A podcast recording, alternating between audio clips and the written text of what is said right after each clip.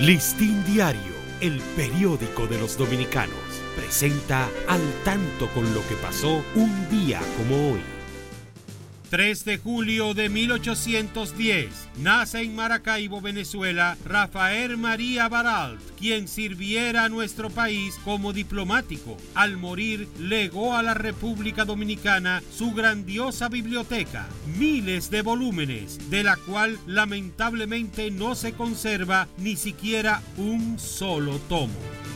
1830, Tomás de Bobadilla, comisionario del gobierno haitiano, publica un folleto que fue leído en tres domingos sucesivos en todas las iglesias del país, en francés y en castellano en el que señalaba indirectamente una conspiración del arzobispo Pedro Valera, quien no ocultaba sus simpatías a la monarquía española.